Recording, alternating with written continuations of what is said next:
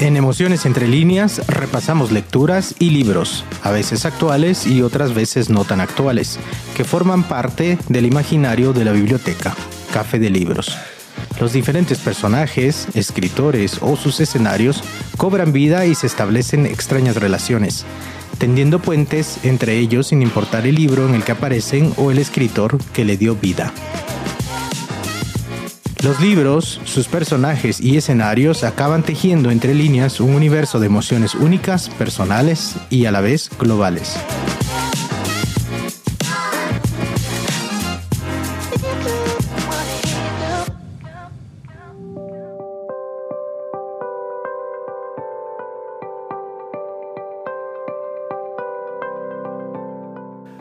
Hoy, en Emociones entre líneas, libros bajo el arco iris, narrativas y versas lesbianas.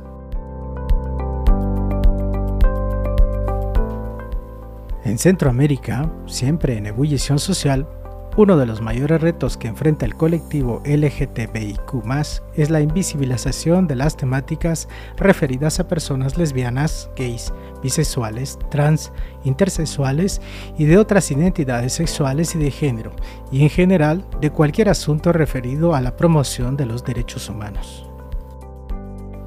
Una invisibilidad marcada por la hegemónica corriente neoliberal que impregna todos los procesos sociales, económicos, políticos y culturales de la región. En materia literaria, los temas en torno a la homosexualidad y concretamente la literatura lesbiana ha generado en el transcurso del tiempo lo mismo morbo que censuras y escándalos, no solo por las incomodidades religiosas, morales, legales o políticas, sino también por cuestionamientos en el ámbito de lo literario. Estas contrariedades sociales y artísticas hicieron que la publicación por parte de casas editoriales formales de este tipo de literatura solo fuera posible a partir de la segunda o tercera década del siglo XX, en algunos países europeos y en Estados Unidos, y mucho más tarde en otras regiones como Latinoamérica. En Latinoamérica, la literatura lésbica inició de manera heterogénea y pausada, y no ha contado salvo tal vez de manera muy reciente y solo en algunas regiones, con los respaldos académico y editorial, aupado por el activismo social y político de grupos feministas de los años 70, 80 y 90, que posibilitaron el desarrollo de esta literatura. Y a pesar de ello, el contenido lésbico de las obras literarias en muchos casos hay que descifrar los significados que fueron enmascarados con un lenguaje perifrásico y eufemístico para que pasaran inadvertidos a la crítica social. Código de reticencias y de juegos de ocultamiento con el que transformaron lo lésbico en formas que pudieran ser aceptadas por las convenciones heterosexuales.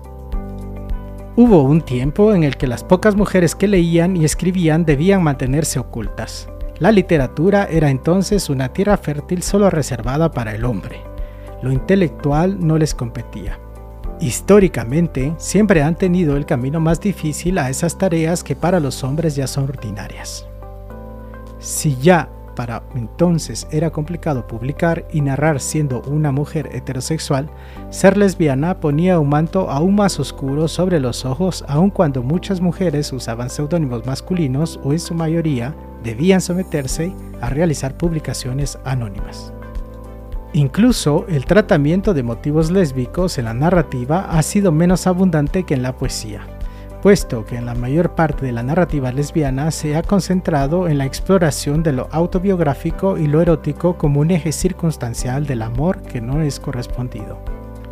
Uno de los espacios más importantes para las lesbianas centroamericanas ha sido los encuentros entre mujeres, propiciados por el movimiento feminista, ya que en estos encuentros han podido coincidir desde el amor, el afecto, la sexualidad, los cuestionamientos y la complicidad para repensar su identidad sexual y política. No reconocer todo el espacio de teorización, de lucha política y adoptar posturas y teorías europeas no solo sería fácil, sino neocolonial, occidentalista e invisibilizaría toda la historia, aportes y luchas que han hecho las mujeres lesbianas en Latinoamérica. Y en Emociones entre líneas queremos reivindicar la visibilidad y el afecto hacia las mujeres con preferencias sexuales diferentes, para que sean respetadas, valoradas y puedan gozar de los mismos espacios en la sociedad sin que exista hacia ellas ningún tipo de discriminación.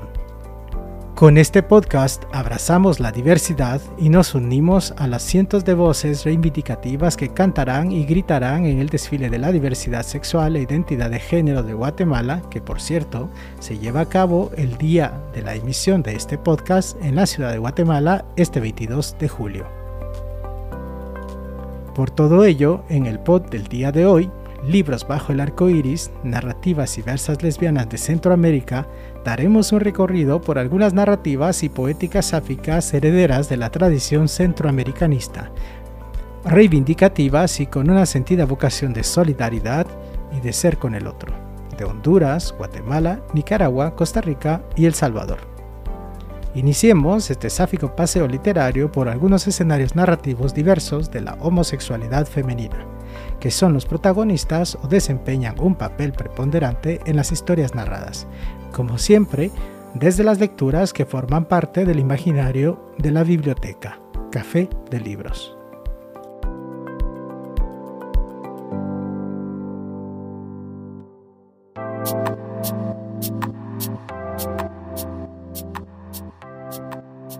Iniciamos este transitar de narrativas con la obra Desnuda y sin tregua de la poeta hondureña Amanda Castro. Este poemario póstumo fue publicado por la organización Red Lésbica Catrachas. Consta de cuatro partes. Todos son poemas lésbicos y eróticos amorosos en los que se toma el cuerpo como materia prima para la escritura. La libertad de asumirse como una poeta lesbiana está implícita en cada una de las composiciones poéticas de esta obra. El cuerpo y la escritura se vuelven uno solo, girando en torno al amor. El lenguaje de Amanda Castro dibuja una nueva visión de la mujer y se centra en hablar desde la mujer, sobre la mujer, para la mujer y así desvelar la desigual condición de género en la que las mujeres se encuentran. Una clara manifestación reivindicativa que es característica distintiva en toda su obra poética. Amanda Castro es una activista literaria que trata los temas sociales con el fin de reivindicar las luchas desde un estilo poético conversacional, con imágenes puras, diálogos inquisitivos, que recurre al extrañamiento y a juegos tipográficos. Un lenguaje aparentemente sencillo pero revelador y sobre todo único. Y así la describió la poeta hondureña Leti Elvir en su poema Fruta Rara, dedicado a Amanda Castro. Ella, chamana necia, se vistió de flores para negociar con la muerte y se marchó cuando le dio la gana, después de hacer una huelga de hambre por rebelión, por dignidad, por contragolpe, al terror y el odio.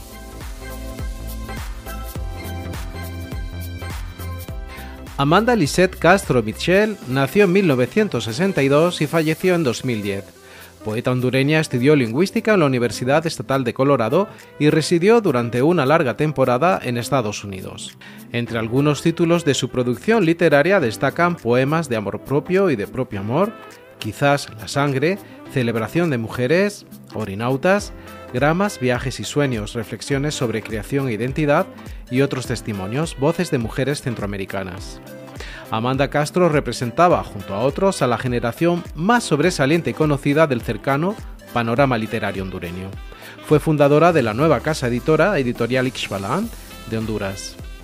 Entre los premios recibidos mencionaremos el premio de poesía en el 56 certamen de Juegos Florales de México, Centroamérica y el Caribe, en 1993 y en 2008 le fue otorgada la hoja de laurel en oro. Amanda Castro creó talleres de creación literaria en Honduras y Nicaragua, promovió y participó activamente en el diseño de políticas orientadas a garantizar derechos y servicios a la comunidad artística de Honduras. Organizó y llevó a cabo encuentros, presentaciones y coloquios de poetas, escritoras y académicas de todo el mundo. Editó y antologó la obra hecha por mujeres de diferentes latitudes, con su pluma y su cuerpo apoyó la lucha de los pueblos originarios de Honduras y los movimientos sociales de resistencia. Como miembro de la comunidad LGTBIQ, la poeta Amanda Castro fue una de las primeras mujeres en reconocerse abiertamente primero como bisexual y posteriormente lesbiana.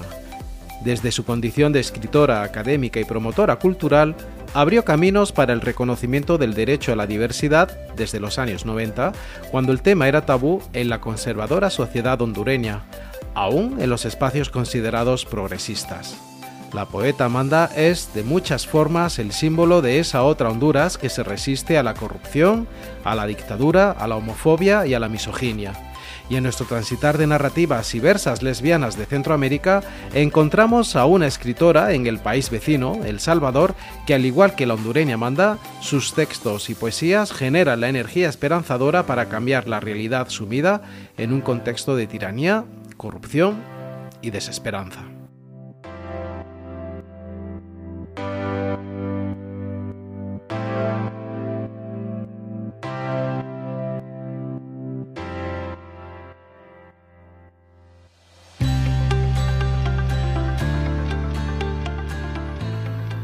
Damos un paso más en nuestro caminar libre escolésbico con el poemario Partisana del Amor de la escritora salvadoreña Silvia Matus.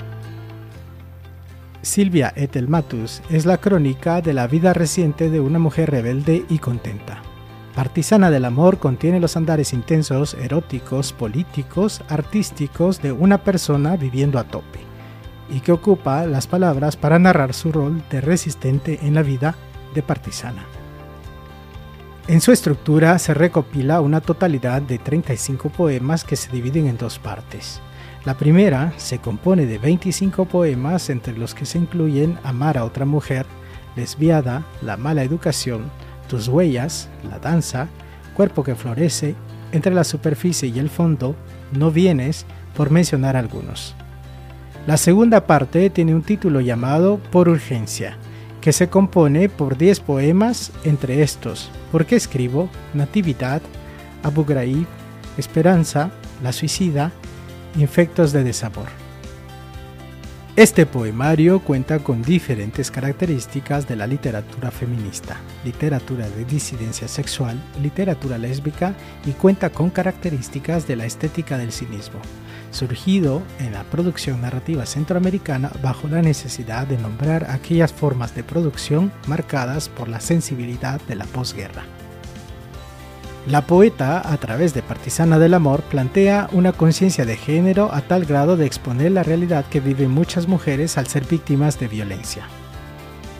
Incide en la necesidad de retratar las problemáticas estructurales de una sociedad misógina, machista y violenta, con este poemario, la autora plantea un nuevo paradigma donde las mujeres son dueñas de su sexualidad, se presentan como dueñas de sí mismas o en los procesos de autonomía y liberación corporal. El cuerpo se vuelve un espacio territorio de la escritura, en el que se hace énfasis en desatar el cuerpo y el deseo. Como podemos apreciar en el poema La danza, en el que la autora hace un recorrido por partes de su cuerpo, volviéndolo una escritura corporal que expone el deseo erótico. La poesía de Matus transita entre las descripciones de encuentros eróticos con otras mujeres entrelazadas con discursos donde se exponen las estructuras de poder patriarcal, así como las prácticas cotidianas machistas donde se reflejan las desigualdades por cuestiones de género. En este tipo de poesía, la escritora se presenta como un acto de resistencia contra el patriarcado, tan enquistado en la realidad centroamericana. Silvia Etelmatus Abelar nació en 1950, socióloga y poeta salvadoreña. Se identifica como escritora y socióloga feminista. Comenzó a escribir poemas desde temprana edad, descubriendo la forma correcta de plasmar sus emociones, sus sentimientos sobre la vida, las personas, abordando temas como el amor, la migración, la injusticia social y la creación artística. Ha publicado tres libros de poesía, en la dimensión del tránsito, Insumisa Primavera y Partisana del Amor. Tiene cuentos publicados en revistas literarias y periódico Colatino. Ha participado en encuentros de escritores y escritoras centroamericanos y en recitales de la Feria del Palacio de la Minería y Mujeres Poetas en el País de las Nubes en México y el Simposio Internacional Rubén Darío en Nicaragua. Algunos de sus poemas se encuentran en antologías como Poesía de Mujeres en la Resistencia, El Salvador, Sudáfrica, y en la trilogía poética de las mujeres en Hispanoamérica, y en el tomo Rebeldes. Escribe cuentos y guiones de video. Esta poeta es integrante del grupo feminista salvadoreño Las Méridas, como investigadora social y es activa feminista. Es socióloga con perspectiva de género y grandes dotes para la investigación cualitativa. Y tiene un blog, La Otra Edad. En este comparte reflexiones sobre las realidades de las mujeres centroamericanas. En el 2000, la COM y el grupo feminista Las Dignas le otorgaron el reconocimiento de Mujeres del Siglo por su aporte a la poesía. Aunque Silvia aborda diversos temas en su obra, en este libro destaca su poesía lésbica, cantada con altas dosis de erotismo y sensualidad. Es poeta a tiempo completo. Cuando protesta en las calles para reivindicar los derechos de las mujeres, cuando participa en la vida académica, platicando de política, haciendo la cena, tiene la virtud de recrear con imágenes literarias todas las facetas de su vida. Con Partisana de Amor, Matus establece una nueva configuración de la mujer en la sociedad heteropatriarcal al no situarse dentro del binarismo mujer buena o mujer mala. Matus transforma el espacio privado que ha sido designado para las mujeres, que está ligado a las labores reproductivas y del cuidado para con los esposos y los hijos, vuelve ese espacio privado, como lo es el erotismo, un lugar de enunciación, de reivindicación de su identidad y un lugar de lucha contra el sistema heterosexual y patriarcal. Y somos conscientes de la mirada opresora de ese sistema heteronormativo con el recurso que utiliza el escritor de nuestra siguiente parada literaria. Avanzamos en este paseo lésbico libresco a una historia de una relación de dos mujeres, Irene y Alejandra, narrada desde la perspectiva masculina del narrador estableciendo la representación del lesbianismo en función del deseo masculino y no desde el punto de vista estrictamente lesbiano.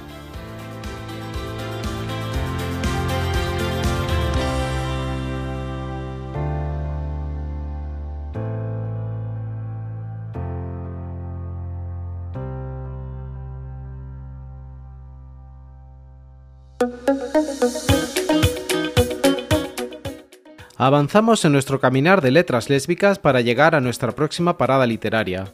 Nuestra siguiente lectura es Labios del escritor guatemalteco Maurice Echeverría. Esta novela está estructurada en varias secciones, cada una de ellas lleva por título un día de la semana y un nombre de mujer. Estos títulos son significativos ya que en cada una de estas secciones se narra la interacción de Alejandra, uno de los personajes principales, con las mujeres nombradas en el título de cada sección. En la primera sección titulada La pelea, el narrador omnisciente se encarga de presentar al lector a la historia de una pareja de lesbianas, Irene y Alejandra, quienes, a raíz de la infidelidad de Irene, tienen una dramática pelea. Ambas resuelven que para sanar heridas y amortiguar penas, Alejandra tendrá un plazo de una semana para encontrar a una mujer con la cual poder tener un romance pasajero y a través de este acto cobrar la traición de la cual fue víctima. Durante ese plazo Alejandra busca una mujer con la que llevar a cabo su venganza. Sin embargo, después de varios intentos fallidos con mujeres deseadas que no le corresponden, Alejandra, irónicamente, tiene relaciones sexuales con Bebé, la misma mujer con la cual Irene le fue infiel. De esta manera, circularmente Bebé se convierte en el ser receptáculo de los deseos de ambas personajes y en el punto de origen y el punto final de la revancha de Alejandra. Una vez consumado el ajuste de cuentas de la ofendida, el pacto entre Irene y Alejandra suponía que ambas se reunirían para comenzar una nueva vida, apartada de decepciones e infidelidades. Sin embargo, estos planes se frustran. Una semana más tarde muere Irene, asesinada por la novia de Bebé, quien también elaboró su propia venganza. Labio se caracteriza por una narración llevada a cabo primordialmente desde el plano de un narrador omnisciente masculino, una voz ambigua que en ciertos momentos elogia la belleza de los personajes lesbianos y en otros exhibe la conducta rara, entre comillas, y depravada de estos.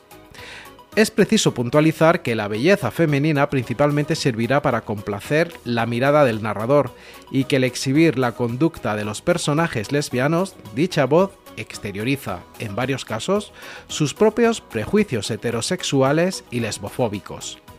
Con este recurso, el autor, desde esta ponderada voz narradora masculina, reproduce el esquema patriarcal que interpreta los sentimientos, deseos y preferencias femeninos desde una visión totalizante y plural.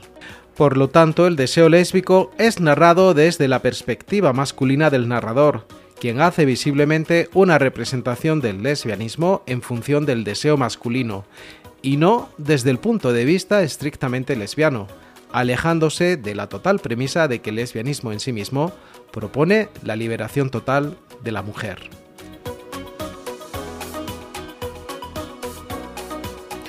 Maurice Echevarría nació en 1976. Es un escritor y periodista guatemalteco, estudió letras en la Universidad Rafael Landívar de Guatemala. Emergió a finales de los 90 junto a un grupo de jóvenes que deseaban galvanizar el ambiente literario de su país. Desde entonces ha engendrado una obra ya prolífica en el ámbito literario, tanto en el género de la poesía, la novela y el cuento.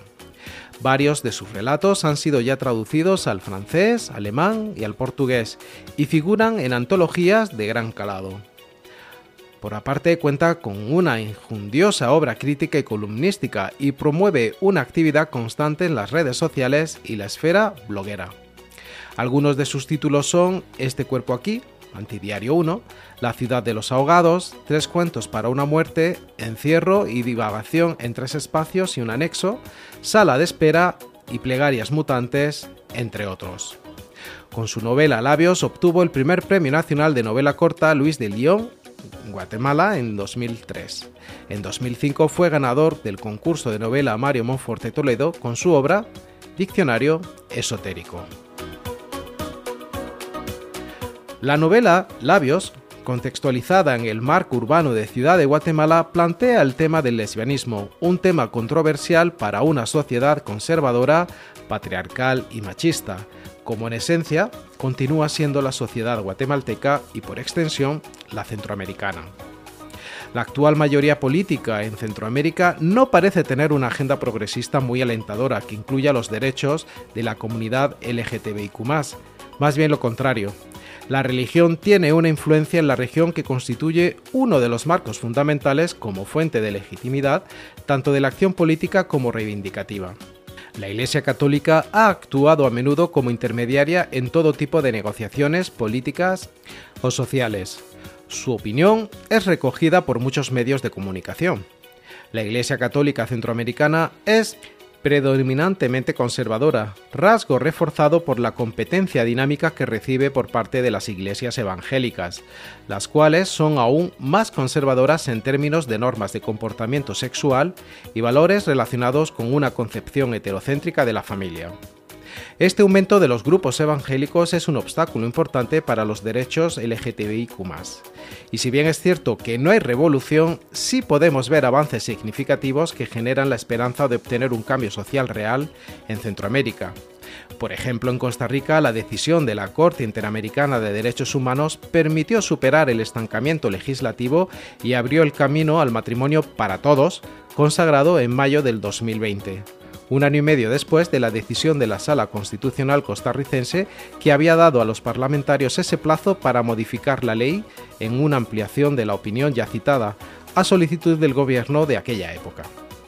Y es en este país, en Costa Rica, en el que encontramos nuestra próxima lectura, la primera obra de una escritora costarricense, joven, mujer, lesbiana, de relatos íntimos, personales que pretende visibilizar las relaciones entre mujeres en un contexto literario en el que históricamente han predominado las historias entre hombres.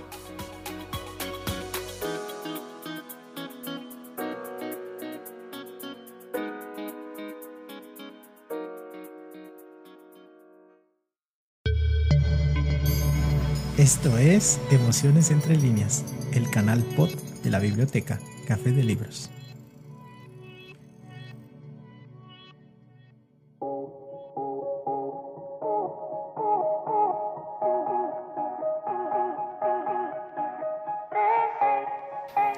Llegamos al Ecuador de este caminar literario con la narrativa Cartas a Safo de la escritora costarricense Iliana Camacho Badilla. Cartas a Safo es un libro de relatos cortos, redactados siguiendo una estructura similar a un texto epistolar de corte intimista y personal. Algunos son cartas y algunos son historias de algún momento determinado, pero todas son dedicadas a mujeres, involucrando las memorias de la autora como mujer lesbiana y también otros vínculos familiares, de amistad o de amor a otras mujeres que han marcado su vida en diferentes etapas.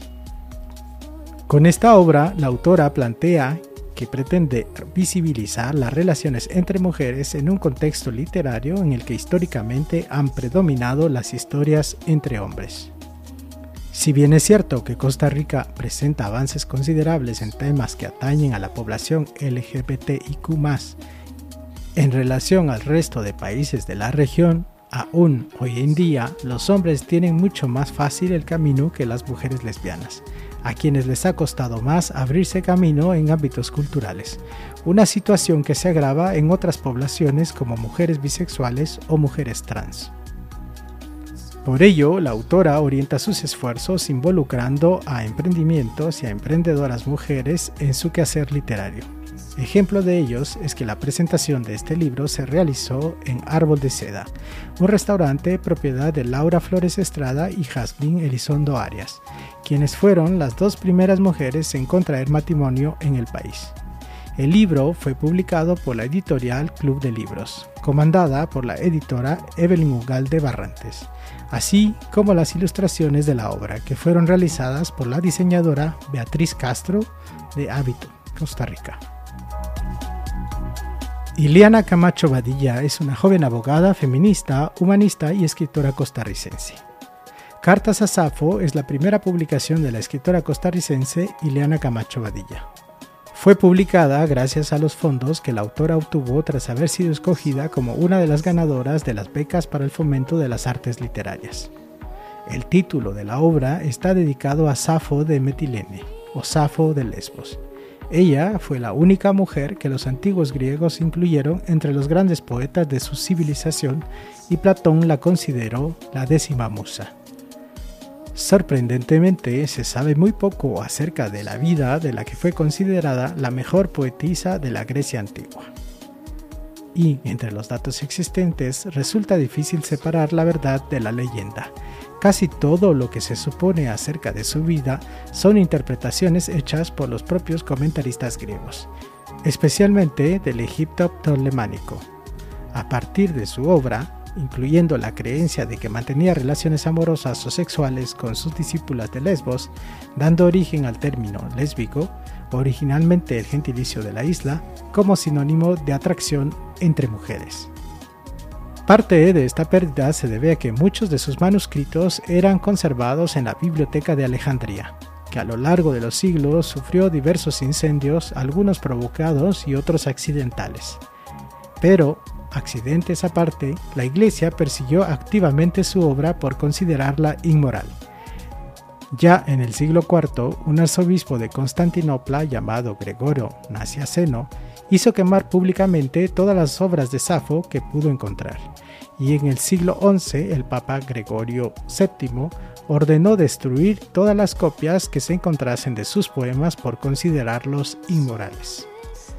El amor era el tema principal de la obra de Safo, pero los poemas explícitamente eróticos no eran mayoría. La poetisa abarcaba un gran abanico de sentimientos ligados a este como la nostalgia, los celos o la añoranza de la persona amada. El motivo de su condena fue que tratase el amor homosexual y especialmente entre mujeres. Cartas a Safo es un ejercicio cuasi catársico de la escritora costarricense de inspiración epistolar y relatos de corte intimista y personal. Una narrativa que florece abonada por sus recuerdos como mujer lesbiana y sus relaciones familiares de amistad o de amor hacia otras mujeres durante su vida. Y las vivencias de Ileana de identificarse y reconocerse como mujer lesbiana, pero también como ser humano que ama, sonríe y sufre son también las expresiones de las protagonistas de nuestra última lectura en la que dialogan sobre las inspiraciones, carencias y oportunidades para el desarrollo y la vida plena de este colectivo históricamente discriminado. Finalizamos nuestro caminar sáfico libresco con una publicación optimista y real de tres jóvenes lesbianas nicaragüenses que viven la discriminación pero que no han perdido las ganas de vivir plenamente y con dignidad.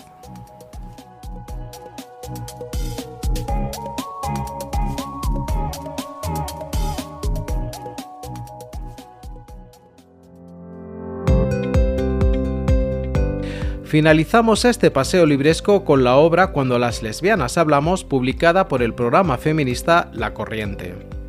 Esta obra reúne las historias de vida de cuatro lesbianas con orígenes distintos pero que comparten la misma discriminación por el simple hecho de amar a otras mujeres, o dicho de otra manera, porque son lesbianas.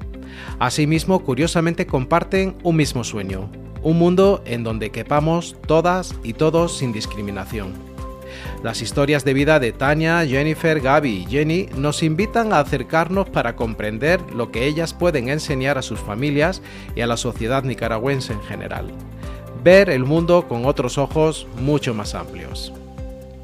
Las vidas de Tania, Jennifer, Gaby y Jenny son también las voces de otras mujeres lesbianas que viven la discriminación, pero que no han perdido las ganas de reír, de divertirse, de continuar creando, de criar a sus hijos, de defender su derecho a vivir con dignidad. Son historias que cuentan la importancia que el feminismo ha tenido en sus vidas y los cambios que les ha generado. Historias de las familias y cómo estas estructuras de relaciones pueden ser los lugares de comprensión y apoyo o espacios que cierran sus puertas para convertirse en lugares de desamor y violencia y al mismo tiempo también son historias de cómo otras relaciones, como las que se hacen con las amigas o amigos, en las organizaciones o en los movimientos, se convierten en los espacios para encontrar el afecto y la comprensión que muchas de las mujeres lesbianas necesitan. Jennifer es estudiante de psicología, mujer joven afrodescendiente, demasiado joven para lo que le ha tocado vivir por ser negra y lesbiana. Tania es ingeniera en computación, una joven madre de un hijo de 5 años y una relación lésbica desde hace 3 años. Trabaja para el grupo lésbico Artemisa, un espacio de reflexión y acción colectiva con mujeres lesbianas. Jenny, educadora, brigadista del movimiento feminista de España, agnóstica y anticlerical, y Gaby, comunicadora con especialidad en publicidad, madre, cantautora y feminista que aporta al cambio cultural. Sus historias de vida son un llamado al feminismo para continuar en su construcción y que éste sea mucho más diverso, que se oponga a todo tipo de discriminación y a todo tipo de violencia contra las mujeres. El programa feminista La Corriente es una organización feminista que promueve activamente la acción colectiva en el espacio público para defender todos los derechos de las mujeres en Nicaragua desarrollan acciones que contribuyen a generar cambios a favor de la igualdad y la no discriminación, combinando la investigación, la formación, los medios de comunicación y la creatividad de un equipo de personas comprometidas con las luchas del feminismo. Parte de su accionar se realiza mediante la organización de ciclos formativos con mujeres jóvenes en derechos sexuales y reproductivos, investigaciones sobre diversos temas relacionados con los derechos de las mujeres e impulsando campañas sobre derechos sexuales, derechos reproductivos y un Estado laico. La corriente es parte del movimiento feminista de Nicaragua, un espacio de articulación de organizaciones donde se construyen diversas plataformas políticas que reivindican derechos de las mujeres en todos los ámbitos de sus vidas.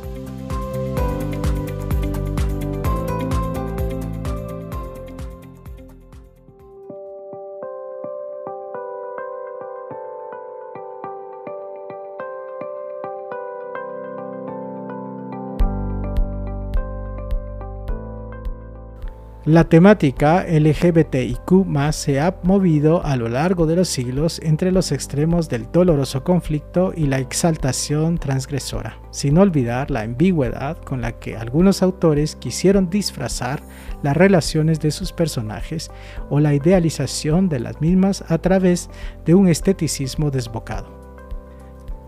Para entender la profundidad del universo lésbico libresco en Emociones entre líneas, deseamos mencionar a algunas de las principales referentes lésbicas y sus obras escritas. Entre ellas, Safo de Lesbos. Fundó en el siglo VI a.C. una sociedad femenina donde enseñaba a las mujeres jóvenes griegas a escribir y recitar poesía.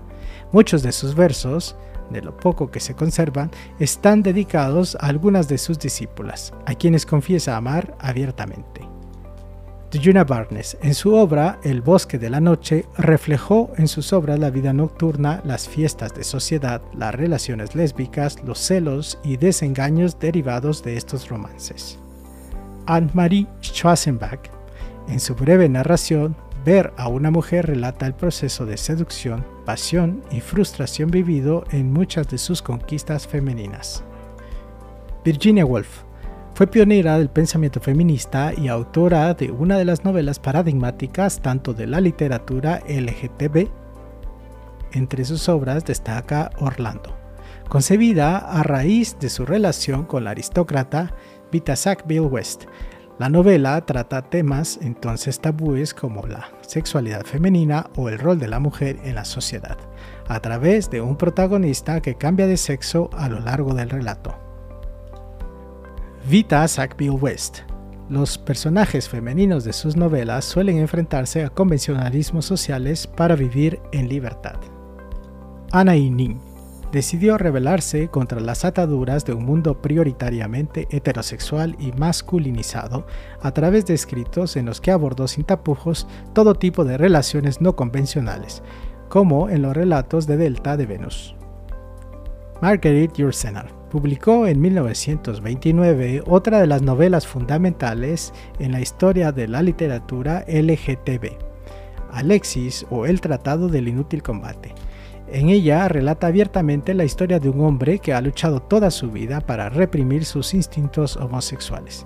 También en la obra cumbre Yursenar, Memorias de Adriano, las relaciones entre personas del mismo sexo es un tema recurrente.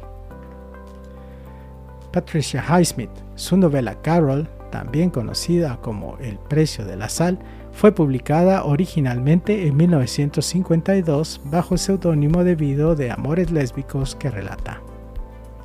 Fanny Flagg es la autora de la célebre Tomates Verdes Fritos, una historia ambientada en la Norteamérica de los años 30 sobre dos mujeres que atraviesan toda clase de obstáculos juntas.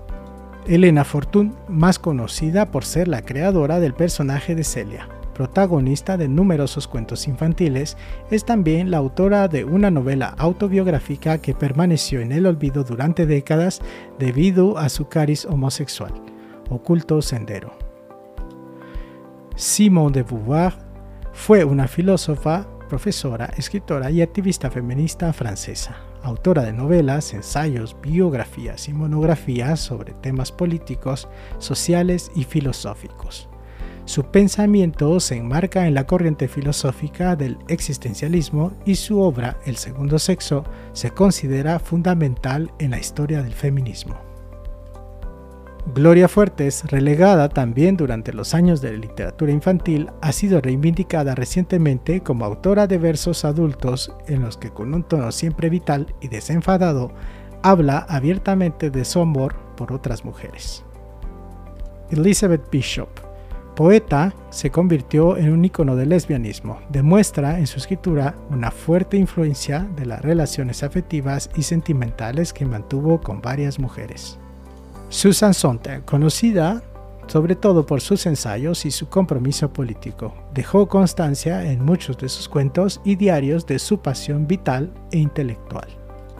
Janet Winterson, desde su primera novela, Fruta Prohibida, trató el tema de la homosexualidad femenina en comunidades cerriles y sus consecuencias. El amor entre mujeres, con conflicto o sin él, ha estado presente en otras obras como La Pasión, Escrito en el Cuerpo y La Mujer de Púrpura.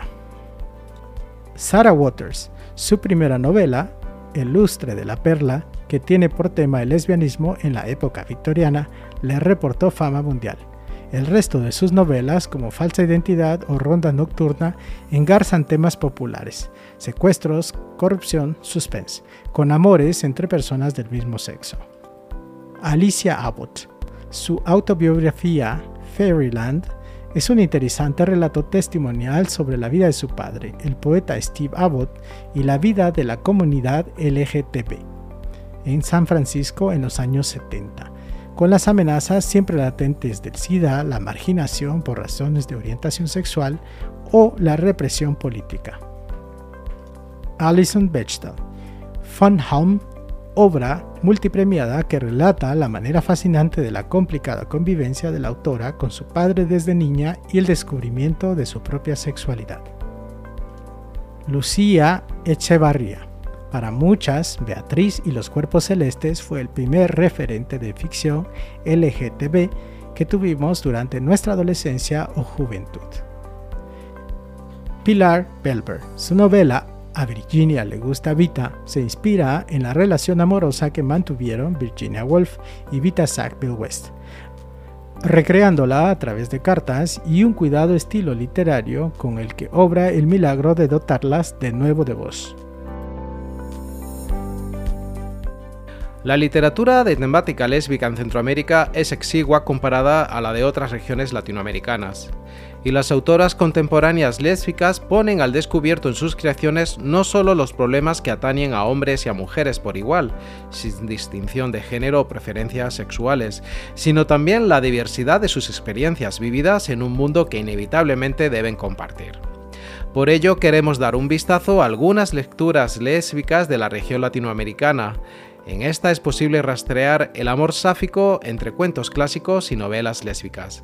Entre ellas mencionaremos En breve cárcel de Silvia Molloy. Ella fue una de las precursoras de la novela lésbica en América Latina. Esta obra atravesó todos los canales de la clandestinidad durante los tiempos dictatoriales en Argentina. Amora de la editora y poeta Rosa María Rofiel. Esta obra es considerada la primera novela lésbica y feminista en México. Las palabras de Rofiel han sido un referente narrativo inclusive para los países en Centroamérica. Amora inspiró una de las investigaciones más destacadas respecto a la narrativa lésbica en la literatura mexicana. Entre Amoras, lesbianismo en la narrativa mexicana en 2015. Las andariegas de la escritora colombiana Alba Lucía Ángel Marulanda a través de ellas, la autora retomó el aliento de la filósofa Monique Wittig, uno de los referentes del lesbofeminismo, adaptando las premisas del lesbianismo político de esta filósofa a un estilo híbrido entre el imaginario de Carlos Fuentes y la mitología griega. Monte de Venus de Reina Roffé. Esta obra fue censurada durante el régimen militar de Argentina. Es considerada una novela inaugural y exponente de las nuevas narrativas de la subjetividad y expresión de lo político. En esta obra la autora hace una fuerte crítica al sistema heteropatriarcal y falocéntrico.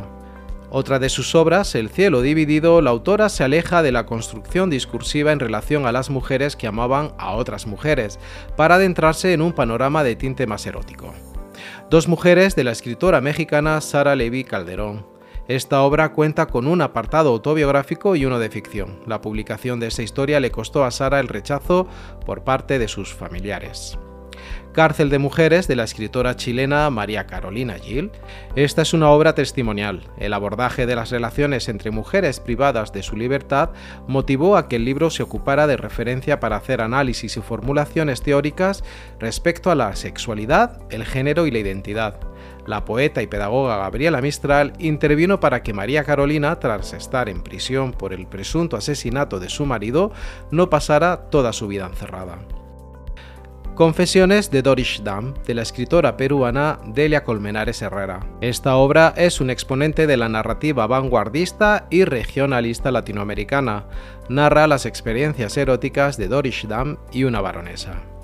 Las dos caras del deseo de la poeta peruana Carmen Ollé, cuya trama gira en torno del cuerpo de su protagonista Ada. Árbol de Diana de la escritora argentina Alejandra Pizarnik muestra el amor lésbico con dolor porque el ser querido se aleja, se aleja para siempre y la poeta se siente morir por este alejamiento.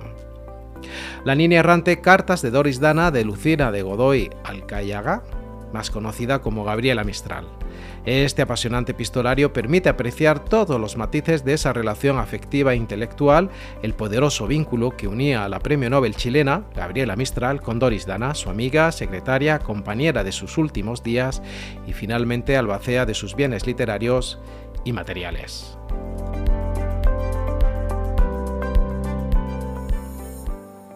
Ahora sí finalizamos este frenético repaso de libros y lecturas inspiradas en las narrativas y poéticas de las hijas de Safo.